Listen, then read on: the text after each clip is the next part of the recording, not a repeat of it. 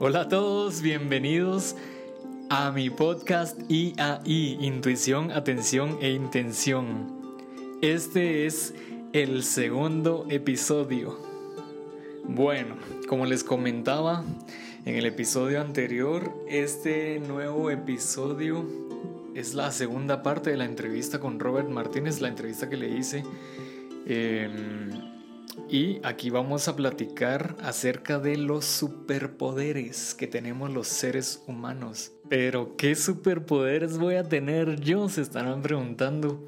Y sí, en realidad a mí me gusta llamarles también habilidades ocultas. Ya van a saber por qué. Pero sí, todos disponemos de ellos. Así que quédense aquí porque esto va a estar muy bueno. Si les gustó el primer episodio, este les va a gustar muchísimo más. Así que paso a darle la bienvenida a Robert Martínez, el astrólogo y divulgador de la verdad más conocido y más querido a nivel mundial actualmente. Bienvenido Robert, continuamos entonces con la segunda parte de esta entrevista. Estás escuchando esto porque lo decidiste consciente o inconscientemente. Este es un viaje más allá de la mente. Mi nombre es Arbel Quinto. Te agradezco por estar aquí y te doy la bienvenida a IAI. Intuición, atención, intención. Robert, me gustaría preguntarte acerca también de algo que se podría llamar como superpoderes humanos, pero que a mí me gustaría después de esta, de esta plática y cambiarle el término y, pasarlo, si es que es posible, a habilidades ocultas o desaprovechadas que tenemos las personas. Sí. Entonces, vamos a iniciar con, la primera pregunta y, bueno, quizás va de la mano con lo que ya mencionamos antes, pero por naturaleza el ser humano es limitado o ilimitado? Ilimitado, por supuesto.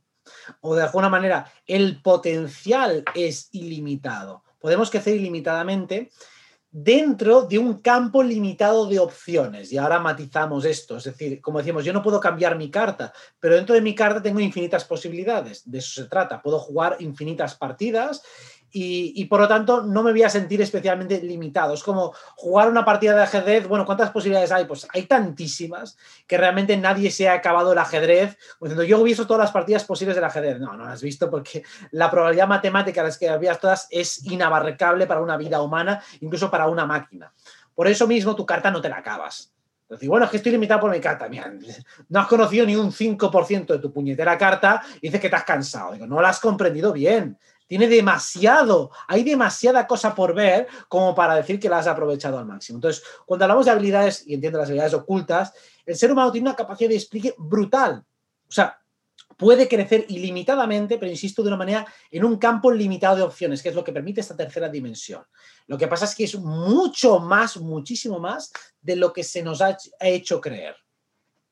Ya comprendo. Y em, ahora que mencionas eso, se me olvidó preguntarte algo del, tema anterior y era si la astrología nos sirve o aplica únicamente para la 3D o también en otras dimensiones.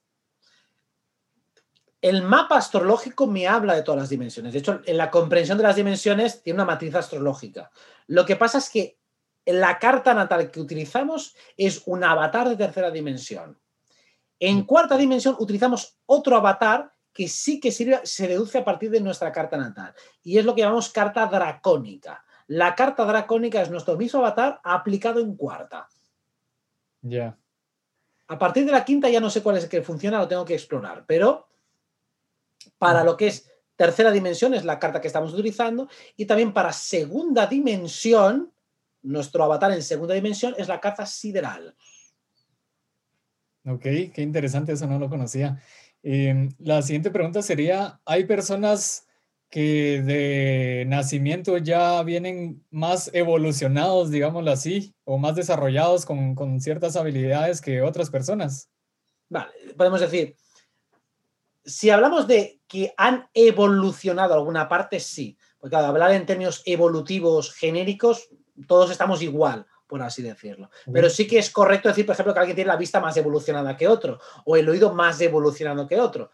Entonces, eso es evidente que sí, lo mismo que uno es más alto que otro, otro es más bajo, pues eso sí que se puede, en esos términos evolutivos, sí, por muchas y variadas razones. Pongamos, alguien que tiene de natural clarividencia puede ser o bien que tiene una configuración energética más apta para captar los mundos sutiles por las razones que sea, bien por su configuración de personalidad, bien porque es una técnica que ha desarrollado en, en encarnaciones anteriores, bien porque tiene una misión de vida donde tiene que aprovechar esa habilidad, o bien también porque viene de los reinos sutiles, es una encarnación que a lo mejor viene de las Pléyades, de Arturus o de Sirio, y entonces está mucho más cercano a ese cuerpo energético y a esos mundos superiores, y por lo tanto le resulta muy fácil conectar con ello. Eso es lo que concierne las habilidades innatas, que a pesar de las innatas, todos podemos llegar a desplegar y desarrollar todos esos superpoderes o habilidades ocultas con el trabajo personal que hay que realizar para conseguirlo, que no es fácil, pero siempre tenemos alguna, algún superpoder de estos más fácil que otro. Ok, eso es bueno para todos, me imagino, escuchar eh, acerca de esto, que eh, si bien hay quienes traen ya una pequeña ventaja o un camino ya recorrido con anterioridad, pues está al alcance de todos. Y ahora que mencionas eso de mm, eh, la clarividencia, ¿qué es la clarividencia y qué es la clariaudiencia? Eh, la clarisentencia, hay, no sé si habrá también clariolfato o Sí, sí, sí, sí, lo hay, lo hay, lo hay de todo. es tan sencillo como entender, si mi cuerpo físico tiene cinco sentidos, mi cuerpo energético también los tiene.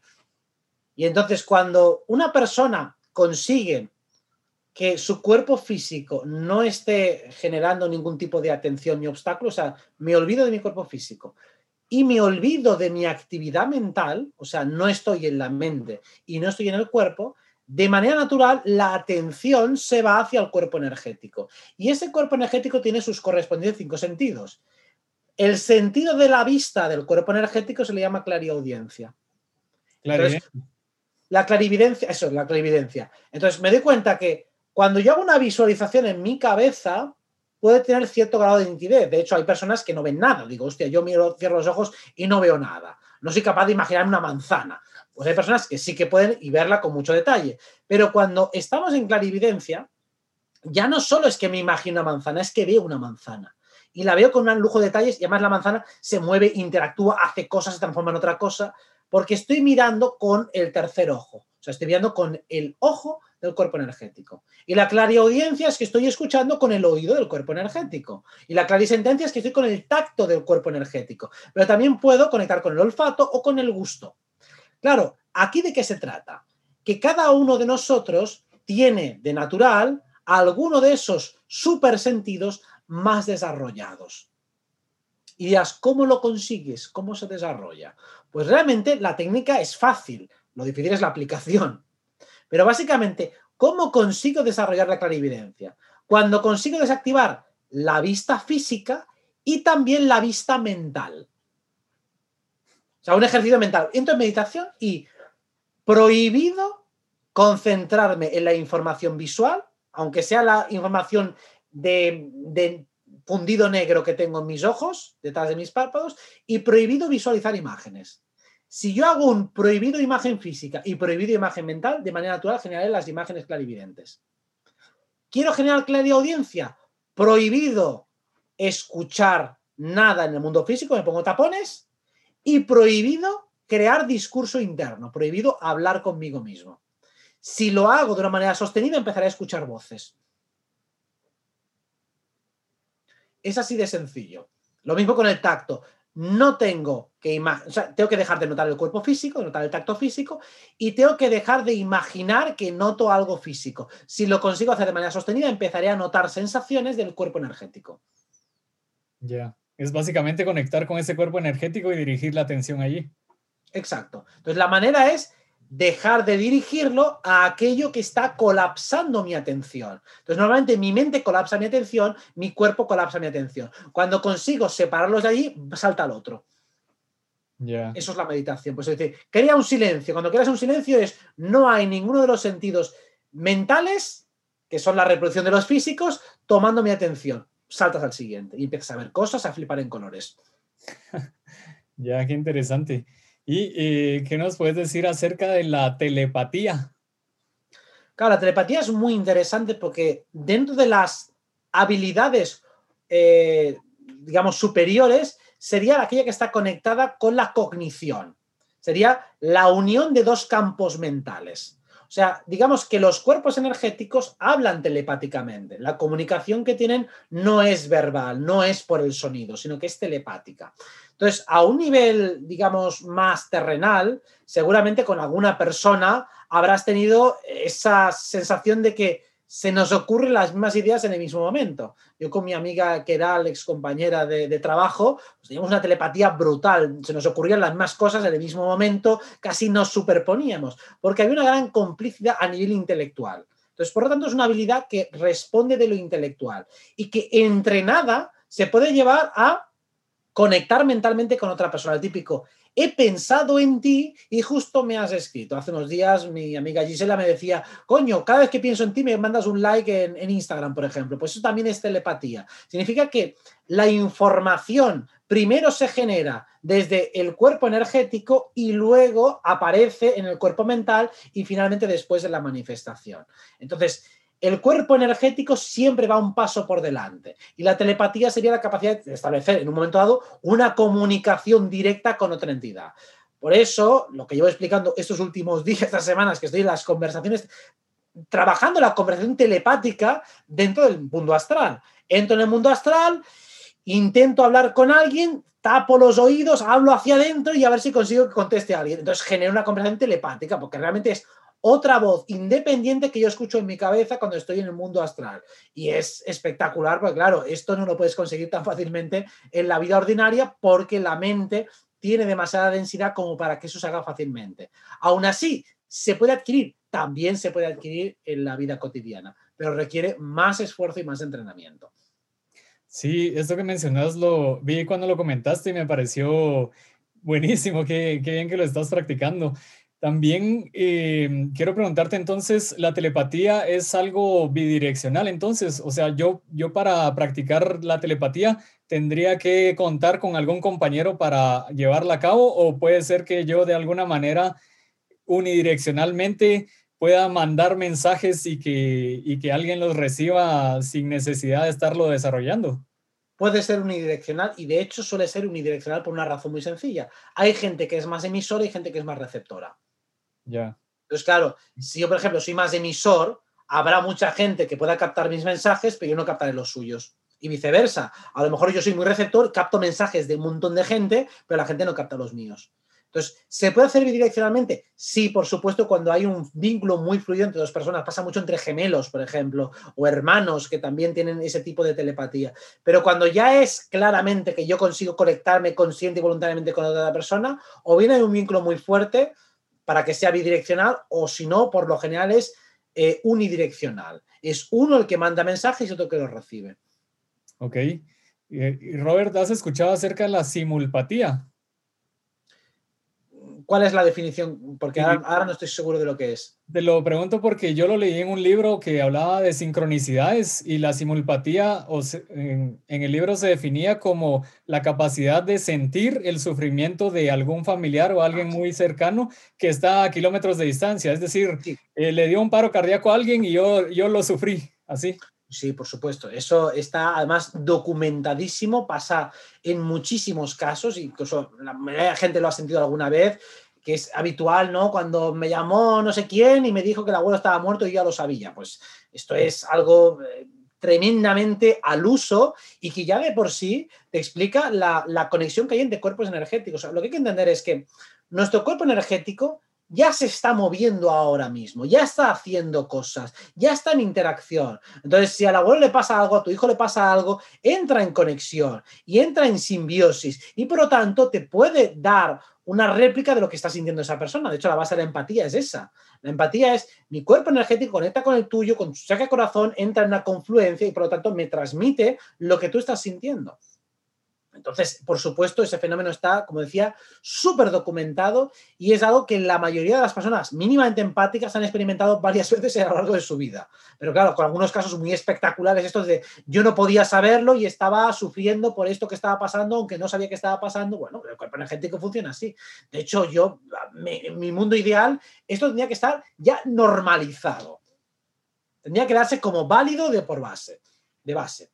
Sí, yo considero que todos estos, eh, todas estas habilidades de las que hemos hablado ahora eh, están muy, no sé cómo decirlo, tal vez como muy, se ven como muy tabú o muy eh, menospreciadas o muy que la gente no se lo cree o no las considera como tal, entonces no les da la importancia. Dicen, ah, una casualidad X y... Bueno, simplemente tú mira, en, buscas en Wikipedia pseudociencias, listado de pseudociencias, supercherías y tal, y hay un listado, todo lo que son técnicas alternativas, astrología, la evidencia tal, todo está en ese listado, y por lo tanto está denostado por lo que es la academia, es decir, porque la Wikipedia, que es, digamos, el, el libro de la verdad de las élites, es lo que está ahora mismo aprobado por el discurso mainstream. Entonces, claro, todas estas habilidades eh, no dejan de ser cositas de vieja, cositas de viejita super, supersticiosa, como si fuera algo que no tiene ningún tipo de validez. Claro, cuando realmente es pura sabiduría. Es decir, es sabiduría de bruja de, corazón de esta que sabe de verdad. O sea, no se debería decir de manera despectiva, pero en eso se ha convertido esa sociedad y como siempre ya repito de manera machacona, esto ha sido deliberado. Sí, correcto. ¿Por qué? Porque este tipo de habilidades te hace más poderoso te hace mucho más sabio, te hace mucho menos dependiente de las consignas que te hace creer el Estado, pensando, hostia, es que has enfermado, coño, pues tendrás que irte a la UCI, tendrás que irte al hospital, tendrás que hacer, no sé, en lugar de pensar, coño, a lo mejor esto sirve para algo, a lo mejor hay un mensaje aquí, a lo mejor hay una causa sutil, a lo mejor cambiando algo energéticamente, mi cuerpo físico se regenera inmediatamente en lugar de ir rápido a un, a un ibuprofeno. Claro, todo el cambio de paradigma, si aceptamos que existe la telepatía, que existe la conexión entre cuerpos energéticos, eso lleva en cascada a otra serie de afirmaciones. Coño, entonces existe el más allá. Coño, entonces puedo acceder a él. Coño, entonces puedo comunicarme con otra persona. Hay tantas implicaciones si aceptamos como válido cualquiera de estos fenómenos que hay que rechazarlos todos. O sea, tienen que rechazarlos todos porque aceptar uno implicaría aceptar todos los demás. Por eso es tan peligroso. Sí, es cierto. Eso nos daría un empoderamiento ilimitado. Sí, es cierto, no lo había visto así. Em, con respecto a lo que, a lo que mencionas, bueno, lo que mencionábamos acerca de la telepatía, también eh, sé que existe algo que se le llama telequinesis y eh, también, no sé si va por la misma línea, pero la levitación, ¿qué nos podrías hablar acerca de esto? Que puede ser muy de monjes budistas, pero... Sí, sí. Bueno, también eh, creo que era, no sé si era Santo Tomás, no, San Cupertino, que decían que tenía éxtasis ascensional, que es la manera que le llamaba la, disciplina esta esotérica eh, cristiana de llamarla la levitación, que decía que Cupertino pues se iba volando por el monasterio y chocaba y tenían que ponerle un techo porque si no salía disparado volando, ¿no? que tenía esa capacidad natural de salir levitando, eso por lo menos lo que dice la tradición. Si buscáis en Google eh, o en Google, o mejor dicho, ahora buscad en el DAC, este, ¿cómo se llama este otro buscador? El DAC and Go este, Puto Google de los cojones, nada. Fuera Google para siempre. Sí. Buscarlo en un buscador, éxtasis ascensional. Y os explicará un poco cómo es la levitación. Pero realmente, la, tanto la levitación como, como la telequinesis, que implicaría la capacidad de, de, movilizar la materia cambiando la densidad de esta. De hecho, lo que, lo que hace que algo se mueva o deje de moverse es el electromagnetismo y la densidad. Entonces, cuando algo cambia de vibración y la densidad baja lo suficiente, puede levitar. Entonces, si tú supieras muchísimo tu vibración, levitarías de manera natural. Y cuando la densificamos es cuando caemos por la propia pesadez. Por eso en el, mundo astral, una de las pruebas de realidad que suelo hacer para tener viajes astrales de manera muy frecuente es durante el día dar un pequeño salto. Como aquí soy pesado, el salto me hace caer al suelo y notar el peso de la musculatura al chocar contra el suelo. Pero cuando hago lo mismo en el astral, que el cuerpo es mucho más vaporoso, mucho más sutil, salto y me quedo como suspendido en el aire y al caer no noto prácticamente nada. No noto las rodillas flexionando, no noto la musculatura, entonces ya sé seguro que estoy allí. Sí, de hecho, esa fue la primera prueba de realidad que hice en mi cuando tomé lucidez en un sueño por primera vez. Eh, algo me hizo darme cuenta que, o creer que estaba soñando, y lo primero que se me ocurrió fue saltar. Y cuando salté me quedé levitando. Prácticamente ya no caí hasta los pocos segundos y volví a saltar y, y fue así.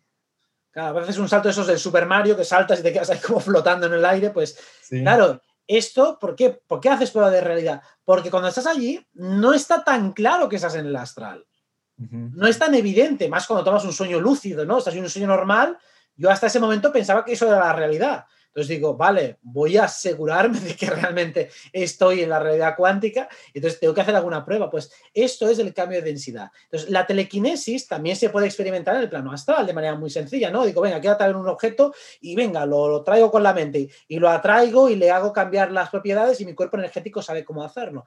Esto en este plano sería igual. ¿Qué ocurre? ¿Por qué en este plano es más difícil? Porque tengo que conseguir adiestrar a mi cuerpo físico para que entre en una densidad de cuarta dimensión o de cuarta densidad. O sea, tengo que subir mucho la vibración del cuerpo físico. Por eso, esto es cosas de monjes budistas o de yogis o gente que está meditando todo el puñetero día. Si no estás todo el día haciendo crillas de yoga, todo el día meditando, todo el día en éxtasis ascensional, va a ser muy difícil que en esta vida consigas levitar y hacer telequinesis. ¿Se puede hacer? Sí, pero tienes que dedicarle muchísimo tiempo para que las células de tu cuerpo pasen en esa dimensión. O sea, para que realmente empiecen a vibrar en cuarta. Y entonces ahí harás lo que se puede hacer en el cuerpo astral, lo puedes hacer con este cuerpo físico. Podrás subirle y evolucionarlo. Y además activarás la parte del ADN que permite cambiar de vibración de manera mucho más rápida. En esta tercera dimensión, y debido al ADN que tenemos bloqueado e inhibido, cuesta muchísimo, los cambios de, vibración son muy lentos, tengo que pasar como un montón de barreras, por eso no puedo cambiar tan rápidamente de vibración. Hay personas de todas formas que por su configuración tienen altibajos más profundos, entonces pueden pasar épocas en éxtasis de samadhi, en situación de, de iluminación energética y después bajar a los infiernos. ¿Por qué? Porque tienen, digamos, ese mm, ese umbral, esa, esa, frontera mucho más ligera, mucho más liviana, mucho más flexible. Pero una persona normal tiene capas acorazadas que te impiden pasar de un estado al otro fácilmente. Entonces, con los entrenamientos energéticos y con todo lo que está pasando ahora, que está elevándose la vibración del planeta, realmente se podrá llegar en unos años a que algunas personas más o menos conocidas empiecen a levitar o a tener telequinesis, porque es una capacidad que todos tenemos. Pero para eso tenemos que elevar la frecuencia vibratoria de todas las partículas del cuerpo físico, lo cual o con mucho yoga o con mucho entrenamiento meditativo se puede llegar a conseguir. Pero una persona normal es complicado que lo consiga así accidentalmente aquí en la 3D, ¿verdad? Porque entiendo que en la 4D sí esto se, da de manera natural, incluso sin conocer la técnica. Nosotros, por ejemplo, el volar, que es algo que usualmente hacemos cuando soñamos lúcido o, estamos en alguno de estos planos, ya quizás la primera vez eh, uno trata de nadar en el aire, pero la segunda ya se nota que es un, Em, que la energía sale del vientre, tal vez, del estómago, y uno puede hacerlo más naturalmente como que si uno en algún momento aprendió a hacerlo, ¿verdad? Claro, porque aquí lo que hay que pensar es, el cuerpo, el cuerpo físico, ¿por qué se cae? Es debido a nuestra densidad. Nuestra densidad es lo que hace que estemos cayendo, que estemos bajando. Entonces, cuando subimos nuestra densidad, ya flotamos. Entonces, el estado natural del cuerpo energético es en flotación. Por eso cuando nos muestran las películas y tal, en las almas, ¿cómo salen? Salen volando, no salen caminando por el suelo. O no salen cayéndose, no, salen vaporosas y flotando. Sale un fantasma, siempre sale flotando. Esa flotabilidad es el estado natural del cuerpo energético. Entonces, esta densidad es lo artificial. Esta densidad es lo extraño, que nuestro cuerpo es tan denso y tan pesado.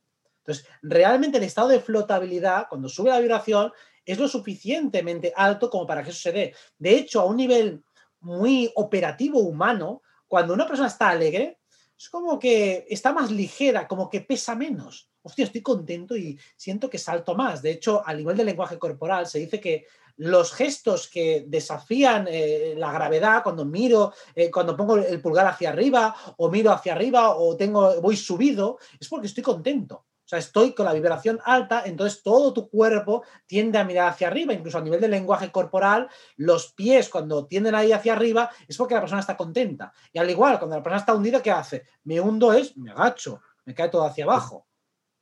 Sí, me vuelvo más denso. Dime, perdón. No, que uno se siente más denso. Exacto, estás más denso, estás más pesado, caes en picado. Entonces, este es el juego. Entonces, eh, la levitación se consigue, pues eso hemos dicho, con mucha meditación, elevando la vibración de la parte de físico. Porque a veces yo elevo la vibración, pero lo estoy elevando mi cuerpo mental, me estoy, lo que estoy haciendo es irme al cuerpo energético. Pero si no hago los ejercicios de yoga, yo no elevo al cuerpo físico. Simplemente yo cambio de cuerpo. Sí, entiendo. Hay que eh, aprender a manejar o a controlar independientemente cada uno de los, de los cuerpos. Exacto. Eh, Robert, también quería preguntarte acerca de la visión remota y eh, también las visualizaciones. ¿Qué, podrías comentarnos acerca de esto? La visión remota es muy interesante porque es utilizar, obviamente, eh, el cuerpo energético para ver otros, otros emplazamientos. De hecho, yo he tenido alguna vez, una vez muy interesante, que unas amigas mías se fueron a comprar un piso y yo ese piso lo vi antes por visión remota en un viaje astral antes de que se lo compraran. Cuando me enseñaron la foto, digo, coño, si yo he estado aquí. Además, les vi a ellas. Les vi a ellas semanas antes de que me pasaran las fotos del piso. Digo, es que lo vi más digo, hostia, es que por el piso de arriba ya sé lo que hay, ya lo he visto todo. Fue como muy curioso. Pero claro, esto se supone que incluso en la caja vital estaba estudiado como en, durante la Guerra Fría, que tanto la, eh, la, CIA como la KGB se espiaban a sí mismos con visión remota. ¿Qué ocurre? ¿Dónde está la parte complicada? Que para generar la visión remota no vale simplemente con la visión astral. Tiene que ser una visión astral que esté muy cerca de la tercera dimensión, lo que se llama el plano réplica. Porque ah, si no, cuando yo voy al cuerpo astral o al mundo astral, allí se mezcla la parte objetiva de la tercera dimensión con mi visión subjetiva. Entonces yo no veo exactamente, yo no puedo ir a tu casa y ver cómo lo tienes todo decorado. Eso puede pasar accidentalmente si tengo un vehículo que está prácticamente bordeando la tercera dimensión. Entonces puede ser que lo que vea sea casi idéntico, pero por lo general en casi cualquier proyección me voy a encontrar diferencias significativas. Y de hecho, cuanto más alto es el plano al que voy, menos se parece. Sí, parece que las paredes de mi habitación más o menos guardan una cierta simetría y una cierta proporción, pero realmente lo que veo en las estanterías no se parece absolutamente en nada. ¿Por qué? Porque cuanto más alto es el plano, más subjetividad hay, menos objetivo es el mundo al que voy. Pero de todas formas, se puede entrenar el, lo mismo que una predicción astral, todavía despierto, empezar a ver otros mundos, empezar a conectar otros mundos, irme a Sudáfrica o me voy al Vaticano, me voy ahí a las bibliotecas del Vaticano a ver qué cojones tienen ahí escondidos estos cabrones y puedo hacerlo, me puedo proyectar esos lugares y verlo. Lo que pasa es que, insisto, nada garantiza que si a menos que tengas una visión remota muy conectada al cuerpo de tercera dimensión, que vayas a ver de manera fidedigna lo que ahí está. Es como cuando nosotros soñamos, por ejemplo, que estamos en nuestra habitación y no necesariamente es tal cual en, el plano físico, ¿verdad? Siempre hay alguna variación o, algo que cambió. O muchas diferencias. De hecho, recuerdo los primeros viajes astrales que tenía, Iba a mi habitación, pero esta tenía la configuración que tenía 20 años antes. Claro, mi habitación había pasado muchas transformaciones, cambios de muebles y demás, como es lógico. Pues aparecía en mi habitación de cuando era pequeño, digo, hostias, y, que, y no me daba cuenta, ¿no? Y cuando llevaba un rato, digo, ah, no, no, que esto es, esto es como estaba hace 20 años, no ahora.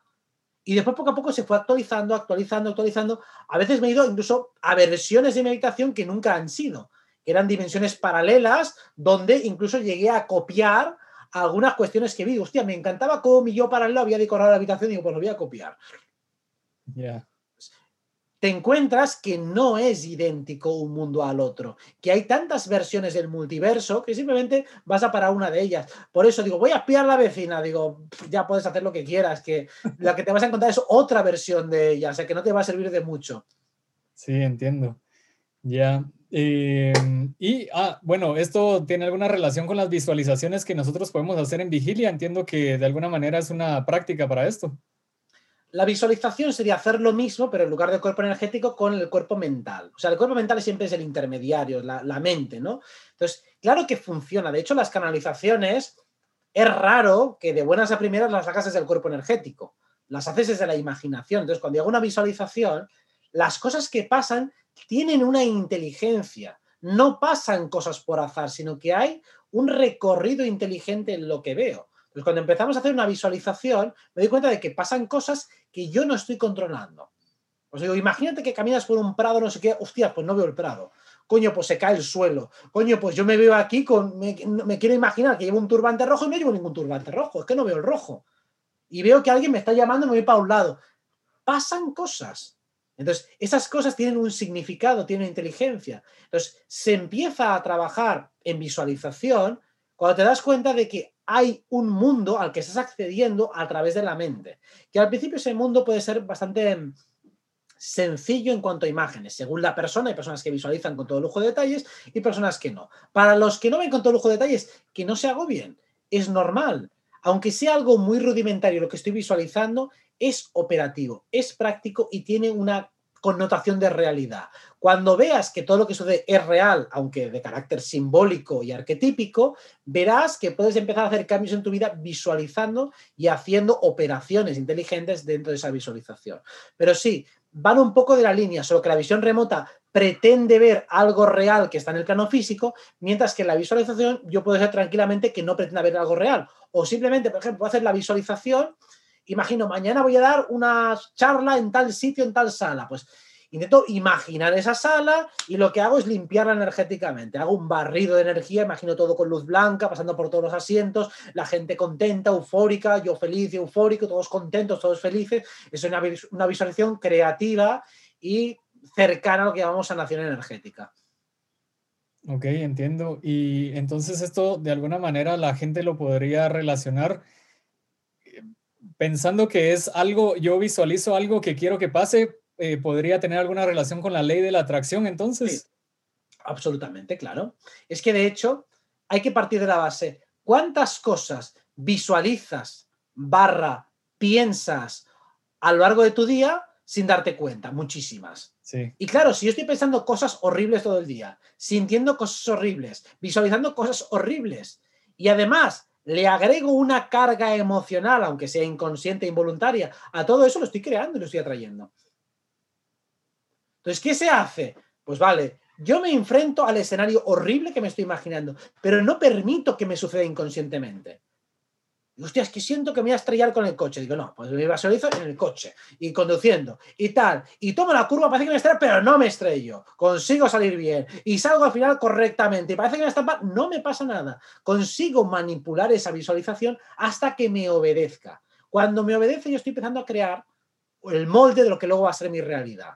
Y además le estoy poniendo la carga emocional de yo controlo, yo domino. Y por lo tanto, luego, mis sueños van a tener como correlato todo el trabajo que yo he hecho en ese mundo interactivo que aparentemente es mi imaginación. Entiendo.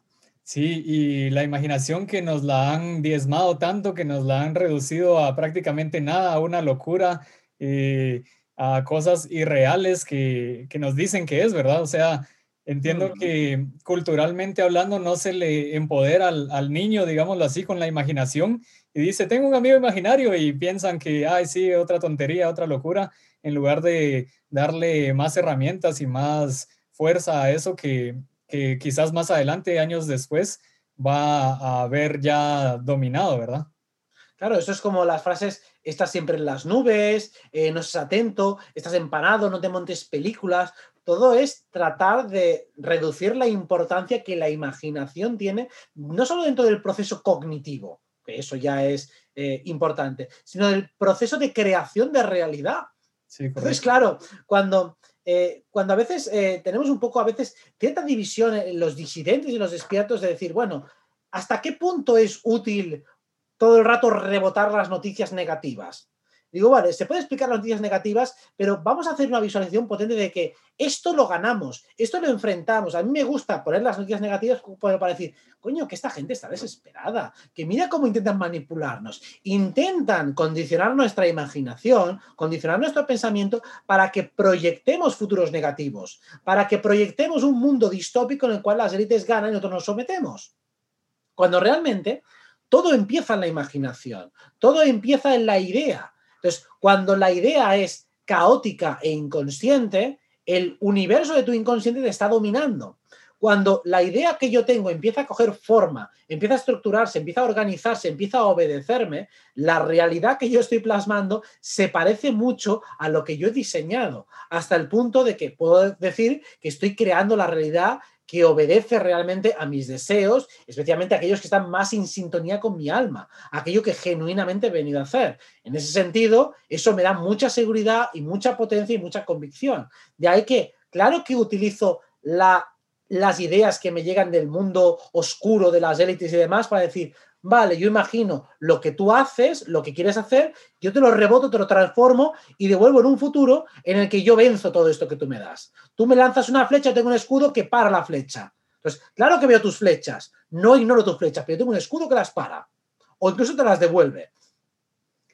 Sí, es como eh, cambiar de percepción y de alguna manera eso nos lleva a cambiar de actitud con respecto a lo que, a lo que viene de afuera, ¿verdad? Porque nosotros como em, conocedores de la verdad o más bien como buenos perceptores de, de, lo que está sucediendo, podemos enfrentar las cosas. Es decir, bueno, muy bicho y todo lo que está sucediendo ahora, pero es diferente verlo desde como nos lo vende la noticia de que el mundo se va a acabar pronto, a verlo como, bueno, esto es una guerra que vamos a pelearla y no nos vamos a, a dejar vencer tan fácilmente, ¿verdad?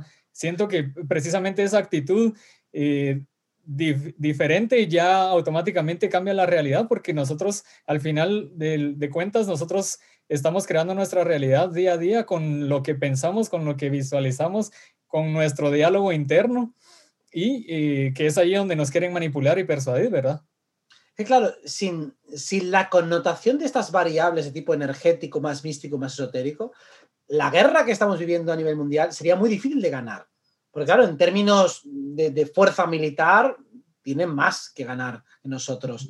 Nos pueden lanzar una bomba atómica y a por culo todos. Pero claro, no es lo que quieren. O sea, es como tampoco quieren eso, porque eso podrían hacerlo, está claro que quieren algún tipo de consentimiento de nuestra parte. Están tratando de convencernos. Entonces es una guerra mental. Entonces, en la guerra mental, el que tiene más presencia, una imaginación más poderosa, una coherencia interna, un solo soldado puede vencer a 10.000. Y eso es un poco, creo, la metáfora de esta guerra que uno solo puede vencer a 10.000, a 100.000 o a 2 millones o a 20 millones. Por eso, solo con que dos, tres o cuatro nosotros se resistan, ya no pueden ejercer y tener éxito en su plan. No pueden hacerlo. Nos quieren todo el rato hacer creer que sí, que nos pueden hacer pasar por el aro si nos presionan y al final nos meterán la metralleta en la boca, que no lo van a hacer. Eso es lo que tiene que dar claro. En mi realidad yo no lo consiento. Mira, recuerdo que una vez le preguntaron a David Icke, el investigador este que sacó todos los temas de los reptilianos, supongo que la mayoría los conoce, ¿no? Pero que ha sido muy polémico. Él le habló pues de la pedofilia desde hace muchos años, de los rituales satánicos, y alguien le preguntaba, oye, ¿y por qué no te han matado con todo lo que has dicho? Y él dijo simplemente, porque no pueden, porque yo no se lo permito. Entonces explicaba el caso de un amigo suyo que siempre decía, yo estoy diciendo esto, me estoy poniendo en peligro, me pueden matar cualquier día, y le mataron. Sí, Porque tú estás permitiendo con tu realidad que te maten. Digo, a mí no me da la gana de que me asesinéis. Yo no lo permito. Yo no consiento que me mates. O sea, no permito que en mi realidad alguien pueda venir y asesinarme. Entonces, si eso realmente se adquiere esa coherencia interna, que es difícil de conseguir desde luego, pero bueno, parece que él lo consigue, es un blindaje. Entonces diga la gente, pues no, a este no lo matamos, mejor lo dejamos por charado o lo que sea. Nadie tomará la idea de a este hay que matarle pensarán, no, es mejor dejarle en paz, tomarle como un loco, le bloqueamos de YouTube, alguna cosa más, ni se les pasará por la cabeza matarle. Sí, entiendo. Sí, precisamente eh, ese término que usaste es un blindaje, lo considero muy importante y muy acertado. Es como... Porque nos podemos blindar para muchas cosas. Digo, a mí la policía no me va a pillar, a mí no me van a multar, a mí no me van a pedir que me ponga la mascarilla, a mí no me van a pinchar, a mí no me van a molestar con impuestos, no me van a molestar con temas de dinero, no me van a perseguir judicialmente. Si eso realmente consigo integrarlo de verdad, que insisto, una cosa es decirlo y otra es conseguirlo, pero hay que ir en esa dirección, especialmente en aquello en lo que tienes cero miedo, no te va a pasar nada. En aquello que tienes claro que no te va a pasar, no te va a pasar. Y esa convicción es total, absoluta e irreductible. Sí, el, el hecho está en creerlo realmente. Y tiene que ser algo profundo, porque cuando hay una creencia inocente, yo creo que eso nunca me pasará, porque casi ni me lo he planteado, eso no es un blindaje. Tiene que ser que yo le vea las orejas al lobo y que incluso con el lobo delante digo, es que no me va a morder. Pero claro, el que ni siquiera ha contemplado la posibilidad del lobo, un día te viene el lobo y te come. Sí. Pero cuando yo he visto al lobo, me ha mirado los ojos, me ha acercado a él, me ha abierto la boca y digo, a ver, me vas a comer, vas a comer, vas a comer los huevos, hijo de puta. No vas a hacer nada. Cuando eso ha sucedido y de manera real, el lobo se da la vuelta y se va. Sí, sí, porque además huele el miedo. Y si no hay miedo. Si no hay miedo, no tiene nada que hacer. El miedo es el permiso que le das. Total, sí. Recuerdo una vez un amigo mío eh, que me contaba que estando en México, él salía una vez como borracho de, una fiesta o algo así, y un tipo le apuntó con una pistola para robarle no sé qué, y le dijo, venga, le dispara, gilipollas. Claro, evidentemente no disparó y se fue asustado, como entonces el tío está loco. Cero miedo, y el otro dijo, hostia, este tío a ver, está zumbado o pertenece a una mafia o lo que sea. Sí, seguramente. Y se fue. ¿Por qué? Porque una energía completamente cohesionada es una energía de quinta dimensión y es invencible en ese plano. Por eso hacia, hacia ahí tenemos que ir. Eso, esa era una de las preguntas siguientes también. Eh, nosotros podemos empezar a vibrar en quinta, digamos, antes de la famosa o tan anhelada ascensión. Por supuesto. La cuestión es, como, como hemos hablado del éxtasis ascensional y demás, que Puede ser que tu alma ya esté vibrando en quinta, que tu cuerpo energético esté vibrando en, quinta, tu cuerpo físico todavía no. Ya. Eso es lo que le falta. Pero eh, entonces quiere decir que el camino es individual o colectivo. Es decir, va a llegar el momento en que toda la humanidad asciende o algunos se van a quedar en tercera permanentemente. Es individual en el sentido de que cada uno tiene que hacer su trabajo y colectivo en el sentido que todos estamos siendo igualmente ayudados. O sea, ah, la ayuda es colectiva, el trabajo es individual. Comprendo. Por eso no ascenderemos todos de golpe. Ok, va a ser eh, Ya, y quería preguntarte también acerca de la intuición. Entiendo que mucha gente percibe la intuición como algo eh, del, que todo, del que todo el mundo dispone, pero quizás no le da la valoración que, amerita o quizás eh, la subestima, no sé. Em, yo hice una encuesta preguntando, ¿saben qué es la intuición? Y el 90% respondieron que sí, pero ¿será que la pueden usar a su favor? Bueno, el, 90% intuye que lo sabe y por supuesto lo sabe, ¿no? Es eso mismo. La intuición es aquel saber que todavía no ha pasado por la razón y que no tiene un soporte evidencial o racional. Pero sin embargo es como el llamado corazonada porque viene del chakra corazón. Entonces, el cuerpo energético te habla a través del chakra corazón y te expresa sus certezas a través de sensaciones. la intuición realmente es lo que mejor funciona. Porque la intuición no te mastica la información, pero te da la dirección. O sea, intuición prácticamente equivale a dirección. Te dice, es por ahí.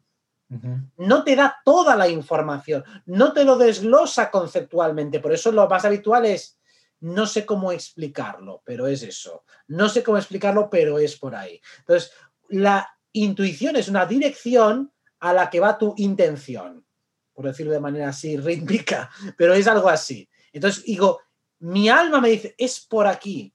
No sé por qué, pero es por aquí. Tengo que seguir investigando sobre esto. Me interesa, me interesa demasiado, me mueve demasiado. Hay algo de aquí. Y a lo mejor a nivel cerebral todavía me genera disonancia cognitiva porque lo que escucho choca con mis conceptos, con mis aprendizajes, con cuestiones previas, pero aún así no puedo dejar de escucharlo. Si no puedo dejar de escucharlo, la intuición te está diciendo es por ahí. La dirección es como una brújula que te dice cuál es el rumbo a seguir. Sí, ya depende de cada quien escucharla, ¿verdad? y y atender a, esa, a esa comunicación. Em, de hecho, aprovecho para hacer un, un, corte comercial porque yo acabo de abrir un podcast que ya está disponible en algunas plataformas como Spotify y precisamente mi podcast se llama Intuición, Atención e Intención. Entonces, eh, así como mencionas, suena, suena también que, que rima pero sí es, es algo que considero eh, elemental en, en, lo que yo quiero discutir en mi podcast. Bueno, y también quería preguntarte acerca de la autosanación, y aprovechando que el tema se presta para eso, también de alguna manera nosotros disponemos de una herramienta para autosanarnos. yo personalmente considero que el cuerpo eh, naturalmente busca la sanación en, algún momento que se vea afectado por algún factor externo, pero eh, no siempre la, consideramos nosotros como algo eh, posible, sino que nos vamos siempre primero a la medicina y a cualquier cosa externa, ¿verdad? es que el paradigma está hecho con toda la intención criminal del mundo. O sea, quiero decir que todo está diseñado para que delegues tu poder en algo externo, sea un remedio, sea un médico, un fármaco, el médico, quien sea, todo para que no te des cuenta de que tú te estás sanando. La autosanación, si hablamos en términos etéricos y energéticos, sería como el reiki o la sanación pránica o todas las técnicas que hay de relajación y meditación, es simplemente darse cuenta de que si mi cuerpo energético está limpio, está desparasitado, le quito toda la ponzoña y purulencia que pueda tener, hace que el molde etérico también se limpie y que el cuerpo físico también se reequilibre. Claro, cuando hablamos de sanación, podemos quitar la parasitación que tenemos encima, puedo quitar la pesadez. Sin embargo, hay una fase más. Si yo no hago el trabajo psicológico pertinente, me van a llegar los mismos problemas de siempre. O sea, yo puedo quitar un poco de pesadez, pero eso no consigue completar la sanación. Consigue una curación, pero no una sanación, entendida la curación como algo más incompleto y la sanación algo más completo. Lo mismo, yo me puedo tomar la manzanilla para calmar el dolor de estómago, pero si sigo estando muy nervioso a nivel mental, pues entonces volverá otra vez el dolor de estómago. Por eso la sanación es algo multinivel. Tengo que trabajar en todos los cuerpos, cuerpo físico, cuerpo mental desde lo psicológico y también cuerpo energético. Entonces, las estrategias y herramientas de visualización o incluso palpando cinestésicamente por notar mi cuerpo energético, notar dónde hay algo, quitarlo, desplazarlo, bueno, hay miles de técnicas muy interesantes sobre esto, o visualizando el cuerpo energético. Sobre eso también estoy haciendo un curso que explicaré viajes astrales, sanaciones y demás, lo estoy ahí formando y pronto lo sacaré al mundo, pero bueno, me lo estoy tomando con la calma para que sea bien completo, pero bueno, todo eso hablaré profundamente llegado el momento. Todo eso sirve para trabajar a nivel energético, pero luego el desarrollo personal, el trabajo que se hace en terapia o en autoterapia, es imprescindible. Sin ese, solo con lo energético es insuficiente. Está muy bien lo energético, pero es insuficiente para completar la sanación. Lo mismo que también tengo que trabajar el físico, unos mínimos. No falta que esté todo el día en el gimnasio y cuidando la dieta al 100%, pero tengo que tener una dieta saludable, tengo que tener unos hábitos saludables, porque si no, todo al final acabará teniendo mm, un cierto, una cierta repercusión. Aún así, por jerarquía, lo energético es lo más importante. O sea, vibrar muy alto hará que todo el cuerpo físico esté mejor. En segundo lugar, lo mental psicológico está en segundo lugar y lo tercero es lo físico. Y claro, nos han hecho que lo físico es lo único importante, lo mental es secundario y lo energético no existe. Así es como estamos ahora. Sí, y yo también antepondría eh, que lo superficial lo plantean antes que lo físico, ¿verdad? Que lo interno, quizás, y ya después todo lo demás. Em, hablando acerca de esto, quería mencionar también que yo he hecho algunas prácticas de Reiki, hasta donde yo lo entiendo como tal, y eh, precisamente he hecho diferentes ejercicios de utilización a mi favor de la energía concentrada en un punto y gracias a eso he logrado curarme de dolores de cabeza, dolor de estómago, dolor de, algún dolor muscular, dolores de garganta y todo eso he llegado a eso muy eh, intuitivamente y me he dado cuenta que es literal magia, o sea, sí funciona y, y creo que creer que funciona ya nos predispone a que, a que en realidad se lleve a cabo.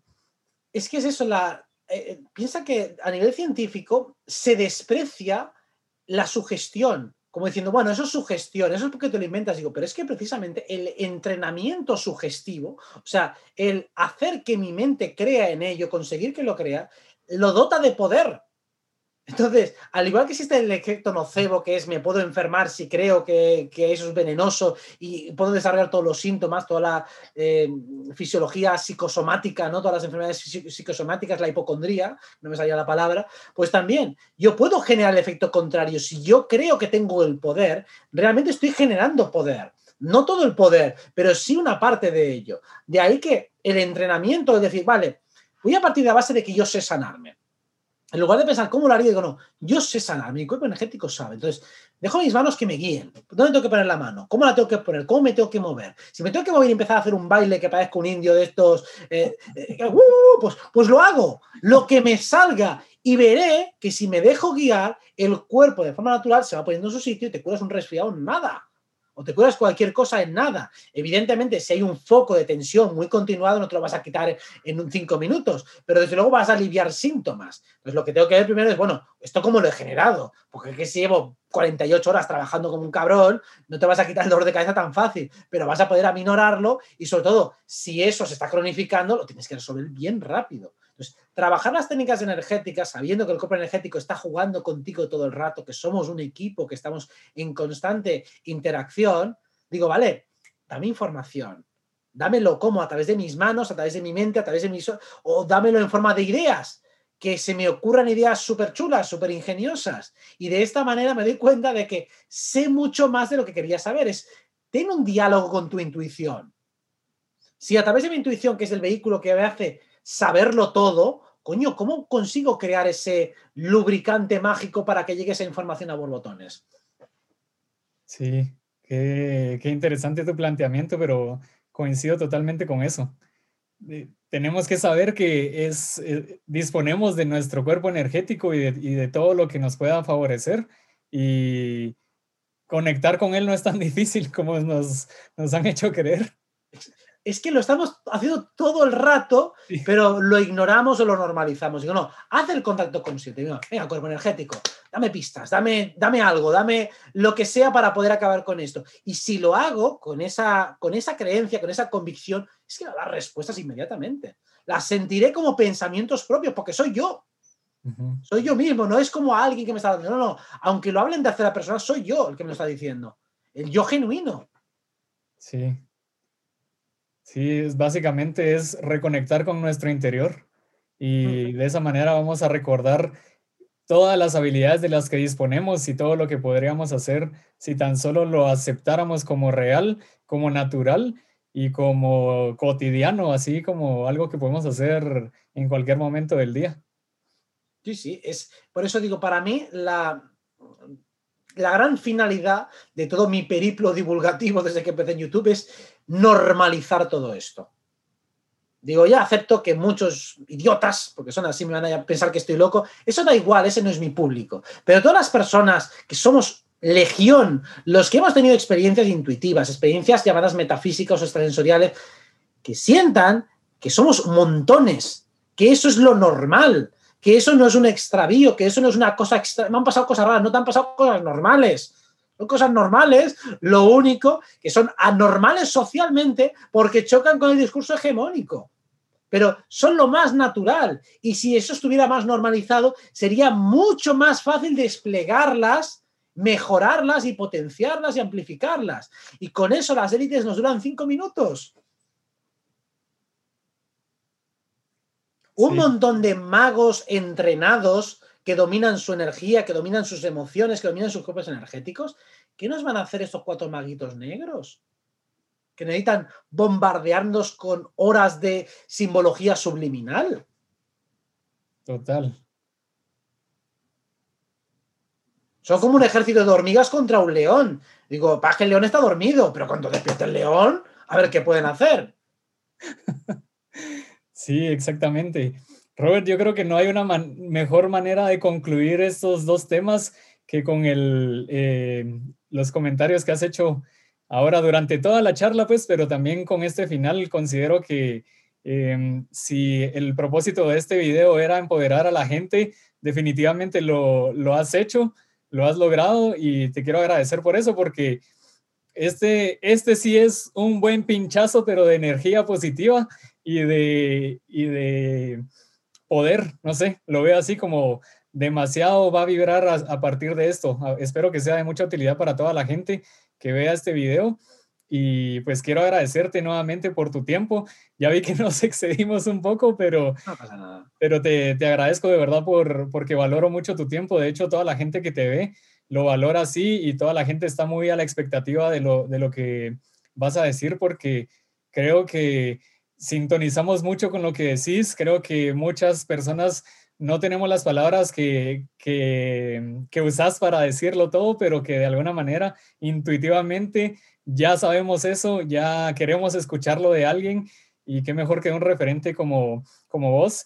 Eh, te agradezco mucho y quiero darte un minuto por si querés decir algo para, para terminar ya eh, y lo dejamos ahí. Bueno, precisamente mi trabajo es ese, poner en palabras, en conceptos y de manera lo más clara que pueda y se me ocurra, aquello que intuitivamente todos más o menos tenemos en común. Ese es mi objetivo. Y atreverme a abrir ese melón, atreverme a ser el que lo dice cuando el que asume el riesgo de que tomen por chalado, digo, bueno, pues ya lo digo yo, no hay ningún problema, ya lo tomo, asumo ese San Benito, porque es lo que a mí me ha gustado escuchar de la gente que he visto que es valiente y digo, hostia, me ha encantado cuando alguien ha hablado abiertamente de lo espiritual, lo he disfrutado muchísimo. Entonces, bueno, pues yo quiero ser también la persona que, o sea, quiero devolverle el favor a todos los que me han hecho sentir así de bien. Entonces, eso es lo que humildemente quiero conseguir que la gente se sienta tan bien como me siento yo cuando otras personas, pues yo que sé, como ha sido David Topí, José Luis Parise, eh, bueno, muchísimos, eh, Sesa, muchísimos investigadores que han hablado abiertamente de temas espirituales. Me ha encantado tanto que, bueno, pues si yo puedo también hacer algo parecido, pues me voy más que satisfecho. Y lo estás logrando, Robert. Gracias, de verdad. Y muchas gracias por tu tiempo y por lo que estás haciendo. Y qué bueno y qué honrado y orgulloso me siento de poder coincidir contigo en este, en este plano. Y pues espero que, que, sigamos ahí hacia el objetivo que tenemos todos. Yo sé que lo vamos a lograr, sé que lo vamos a, vamos a cumplir todo lo que anhelamos tanto y sé que ya estamos en eso, porque lo veo en mi entorno, lo siento, eh, lo veo en, en las redes, eh, ya esto lo tenemos ganado y solo, solo hace falta un poco más de tiempo. Exactamente. Muchas gracias Robert y espero que estés muy bien. Igualmente. Un abrazo, un abrazo a ti y a todos. Adiós, un abrazo. Ahora sí, se terminó la entrevista. Ahora sí, ya pudieron escuchar la entrevista completa que le hice a Robert Martínez. La verdad es que estoy muy orgulloso, muy honrado de haber podido compartir con Robert acerca de estos temas que considero son muy valiosos y que tienen gran relevancia actualmente para todos nosotros. Espero que haya sido un boost de energía, que haya sido una recarga de esperanza y de empoderamiento para todos porque considero que hoy más que nunca necesitábamos escuchar algo así y más aún viniendo de Robert Martínez. Así que espero que todas estas herramientas técnicas que les compartimos, que nos explicó Robert, sean de mucha utilidad para ustedes, que las aprovechen y que no las dejen solo allí en el audio, en lo que apuntaron. No, esto hay que ponerlo en práctica día tras día y de esta manera vamos a lograr crear la realidad que nosotros queremos y que tanto anhelamos. Porque recuerden, nosotros somos seres ilimitados, somos seres creadores de realidad, así que hay que trabajar en ella día a día. Les agradezco una vez más por estar aquí, gracias por resonar, gracias por escuchar estos dos primeros episodios de mi podcast. Espero que hayan sido de su agrado y que ya me estén siguiendo en esta plataforma y también que me sigan en, en el resto de redes sociales. Pueden seguirme en Instagram, en Twitter, en Facebook, en TikTok, Snapchat, en todos lados. Estoy como arroba arbelquinto. Y se me olvidaba. Pasen también a Instagram a buscar a arroba Robert Martínez Astro. Allí van a encontrar el perfil de Robert y denle follow, comentenle, denle like a los videos que ha publicado. Él ha publicado algunos clips cortos con mensajes muy, muy profundos, muy interesantes y muy valiosos. Así que pasen a visitar su perfil porque allí en Instagram es donde podemos contactarlo directamente. Así que vayan dense una vueltecita y pasen dejando unos likes para ayudar a que el mensaje de Robert llegue a más y más gente. Además que allí siempre está publicando en sus stories las próximas entrevistas. Y se me olvidaba también decirles que si quieren ver más entrevistas que le han hecho a Robert Martínez, pueden buscar la playlist que hice con todas las entrevistas que están en YouTube en mi canal Vayan a mi canal, buscan la playlist Robert Martínez y allí pueden acceder a todas las entrevistas que le han hecho en infinidad de canales de YouTube. Me pueden encontrar como Arbel Quinto y allí van a poder ver la entrevista completa con imagen y sonido, así audiovisual. Así que pasen a, a visitar mi canal y también pues aprovechen a ver los otros videos y dejarme comentarios, compartirlos si los encuentran de utilidad y también dar un par de likes ahí que serán, serán siempre bienvenidos. Bueno, sin más me despido de todos ustedes y nos vemos en el siguiente episodio. Chao.